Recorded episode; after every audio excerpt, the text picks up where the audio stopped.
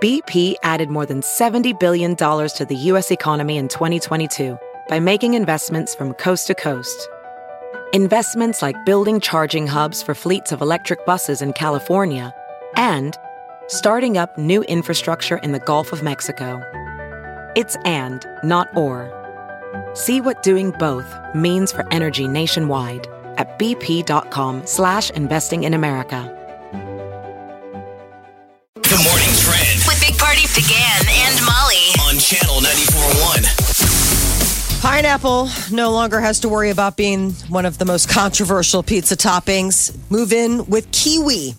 Somebody uploaded onto Reddit a picture of a kiwi pizza out of Scandinavia, and it's gotten people just absolutely fired up. who finds that controversial? People who were born one minute ago? I mean, pineapple is not that crazy of a shakeup. No, uh, And kiwi. kiwi uh, I feel similar. pretty strongly. It's kind of a divided co- uh, concept. I mean, the idea of the Hawaiian pizza. You've got the people that are all for it, and other people think that fruit doesn't belong on pizza. but then you just don't order it. But but pineapple goes perfect with pepperoni. yeah, absolutely. It does. It really does. Um, I don't It's know my about go-to. kiwi though. Oh, pineapple on If I pizza get is Zios, gross. no, it's delicious. Just try it again. Go back to it again. Do a Zios with pineapple and Mm. and uh, and pepperoni. It's awesome. It's that thing that you love. You get salty, sweet. Yeah, and a little bit of the sour uh, on it. So do you, you think that's gross? I do. I I, I, I I tried it in college, and I just I was like, this is gross, just icky. I also I wonder if it's kind of like that canned pineapple that's already falling apart, and then you heat it up in the oven, and it's just like, bleh, this is I, gross. I, I, don't- I don't know. So the, the deal is kiwi is the latest. I like somebody how they said ordered- it controversial. kiwi, yeah, because everybody's like, "How dare? What have you done?" People feel pretty strongly about pizza. It, um, uh, somebody called it a unholy abomination. Um, apparently, kiwi serves that same sort of pineapple purpose, which is the idea of like that tart sweetness that kind of cuts through. It looks like it's with ham. So again, that same deal, but m- maybe even better than pepper. I mean, than pineapple because of the texture. Like it can be f- sliced thin. Doesn't have to be big chunks nestling on this. I don't know. I mean, everybody's got their their thing about. I mean, when you go to get a group of people together to order, I mean, usually it's just like, all right, let's just do pepperoni or whatever because it's usually the most accommodating. But people have their why weird you, why pizza you try it? toppings. And why you be the first one to try it? Maybe that's your thing. You like kiwi, don't you? I do. Give it a shot. I don't know Why not? about kiwi on pizza, but um, hey, man, there are worse things that I've had to eat for this show, so I will give it a try. Uh, when it comes to drinking, Americans are drinking more, more now than when prohibition was enacted back at the beginning of the 1900s, um, and it's been rising for a couple decades. Though what we're drinking is slightly changing. Apparently, wine is seeing a little bit of a decrease, and it has to do a lot with millennials. You know, the, they're now the drinking population, I and it's wouldn't think going to really- hard seltzer and cocktails. That's sort of an adult drink. Like when you, you know, if you're someone who drinks alcohol, at first it's like beer, Mm-hmm. Yeah. and you find something that tastes good because people like, you know, kids don't like the taste of alcohol. Wine's a little bit of of uh, acquired taste. Agreed. The sophisticated people around you start talking about wine. Sure, it's just uh, it, it is. It's it's got those so the different- dip, I would think, wouldn't be from the millennials. That it would be maybe believe the classic wine drinkers. Like oh, I thought the point it was going up so much because ladies are drinking so much more. And ladies, we know that you ladies love wine, Molly. You you haven't drank less wine. I, I mean, no. I mean, I'm still my, wine's my go-to as far as like if if I'm having a weeknight drink, I'm not making myself a cocktail. I'm pouring myself a glass of wine. Uh, It just never dawns on me to make myself. You do co- a bottle, right? cocktail. Just do a bottle of wine. No, I'll do like a glass, maybe two, and then put the rest. Why? You know, set it aside for because I don't want to be sideways. But I mean, but wine has so much more credibility than White Claw. Hey, come on! It does. But that's who saw a lot of growth. yeah, hey, the we're hard at our holiday seltzers. party, and I tell you what, I, I just become more and more ashamed to to get a white claw. I- I, I don't know why it is. Um, they had bigger white claws there, Molly. You know, they have the small The big ones. cans? It's a big can, so I justified that. I'm like, all right, now it looks like a bit more like a beer. until everybody sees the wave and the white the white can and they're like that's no beer that I've ever seen. All right, so Were you, vodka's so you were up, too. drinking White Claws at the party? That was your go-to? Yeah, that's that's my go-to these days. All right, so vodka's up, right? You said Vodka is up, Tito's. but Tito's Okay. is All right, beat good. Mm. out Smirnoff for the first time. Maybe people are. That's the other thing. I wonder if people are becoming more um, particular about what they drink. You know, the idea that if you're going to have a cocktail, let's make it good instead of just whatever diesel oils on the rail. A lot of times, you hear people more and more ordering specifically. It's definitely But maybe craft that- beer's up. Craft beers have been winning and winning and winning. People still like their beer. People do like craft beer. Seems like we drink about the most amount of the same amount of alcohol though every year since 2015. We do. It's about 3.4 billion um, amounts of nine liter cases. That's what they broke it down. They say about nine drinks a week. Okay. But going So- back to 2015, it was 3.41, 3.42, 3.40, 3.39, and last year was 3.40. oh. It's weird. It's like, is that just the total amount of alcohol we make and we drink everything that's there? Well, you got to Because drink it's it all. about the same amount Wow. of billions of nine liter cases. This is Okay. just in the United States. God, Yeah, we're we like to- drinking. we love we our like to drinking. drink. Yes, we do. I think about that. We drink with everything. I mean, we drink to celebrate. We drink with sports. We drink with.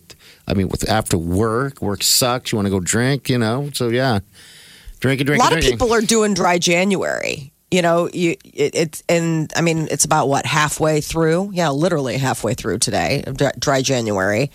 And at this point, it's just got to be easy, right? I mean, at this point, you're just on autopilot. I mean, it's that first couple of weekends I when thought you were doing that. I thought you I were gonna do am, it. but I mean, I'm Oh, not. well, I'm not all a right. stick. I, but I'm not a stickler about it. Like if I'm hanging out socially, I'll I'll have a glass of wine. I'm not gonna be like I'm doing dry. But I mean, at So home, you're not. That's called Yeah, you're not. you're doing no, not. that's doing why I'm it. saying like I'm not being a stickler about like dry January. My dry January is is I'm not drinking You're not dry. unless I'm out. Yeah. You're not going 100. percent So I'm going out Right. every night. No, I'm just kidding. Pretty wet. Yeah. Wet January for Molly. I think well, I'm you know, with it's that. it's more just like a it, it- it's it, it's like a a, a a lightly wet, just a, a moist towelette sort of January. Okay. You can get Baby Yoda. Uh, he's been making its way through the internet memes, and now reportedly it's going to be actually a doll you can hold at Build a Bear. They're going to soon make Can buy that. available. You can build your own Baby Yoda. No It's got a dates. Heart, Yeah. He has a heart in the middle. I would think so. I've never been into a Build a Bear, but I think that's part of it, isn't it? Man. Yes, you know what it's all about. You're a I actually have mom. never been inside one. I kid you not. Okay. I all don't right. know. But you know it comes with a heart. I think everyone knows that. Um, so when is this going to be out for the? No uh, date. no They're just date letting yet? it, letting you know. Stay tuned because Build a Bear is bringing out Baby Yoda.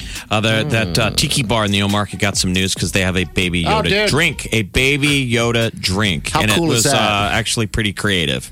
Of taking like a margarita glass, putting limes in it for the Yoda ears, and then like a couple olives for the eyes. It's kind of cute. That's very At the, La- the Lacalona Rum Club. That's that. Okay, it's fair to call it tiki bar, right? Yeah, Down the it's O not a Market? Um, tiki bar. That thing got national news. Yeah, that's what I said. Vodka Wow. Midori. It's vodka Midori. Comes loaded with lime and pineapple juice, along with coconut cream to finish the foamy top. That's a Yum. pretty smart bartender to come up with a Yoda drink, baby Yes. Yoda. Big Party, DeGan, and Molly This is the Big Party Morning Show. on Channel 94.1. You're listening to the Big Party Morning Show on Channel 94.1. All right. That's Oh, right. yeah. You're jamming. You're jamming. All right, this is uh, Brittany. Brittany, hello. What's up? How are you? You ever been to uh, the beaches in Jamaica? Where have you traveled? I have not. I've actually never been out of the country. Well, that's This is pretty my worthy. favorite. My gosh. Why does she deserve? Because she's never left the country. What do you do? thing. That What do would be you, amazing. what do you do for a living?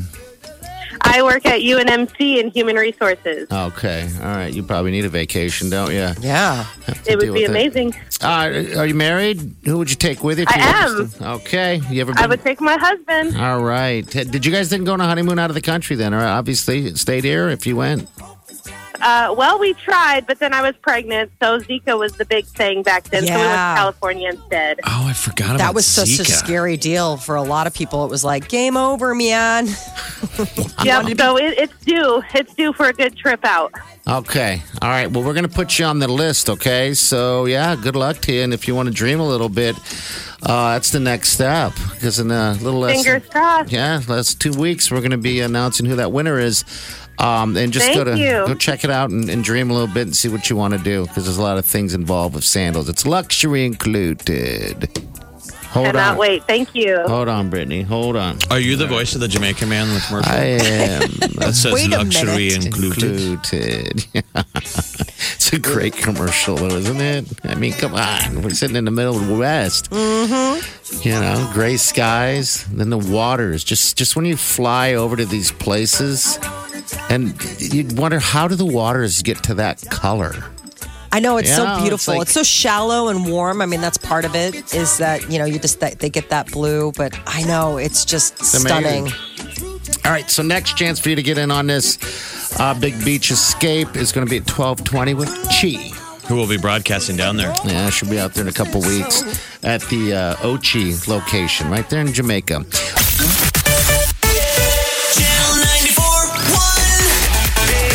Big, big party in the morning. Channel 94.1. The Big Party Morning Show. Time to spill the tea. Powered by Bic Razors, Halsey and Evan Peters uh, reportedly are living together. That they have moved in with one another, shacking up. Just And that hurts you. Months. Yes. That hurts you. That You're hurts a big all of us. fan. I think deep. that hurts everybody. Everybody's in love with either one of Right. them. Maybe both. I know. She's pretty amazing. She's cute. They Um, Um, must look good together. I guess Evan's friends think that they're the perfect duo. That Okay, They are all both right. weird in the same ways. What's his full name? Evan Peters? I think that dude looks exactly like my nephew Sean Patrick Keating. He Kinda. does. I guess you're right. I'm looking He's Oh, at it going right to now. UNO now. I guarantee girls are like, "Is that the dude from?" Our-? You haven't seen Sean in a while. He looks exactly. He does.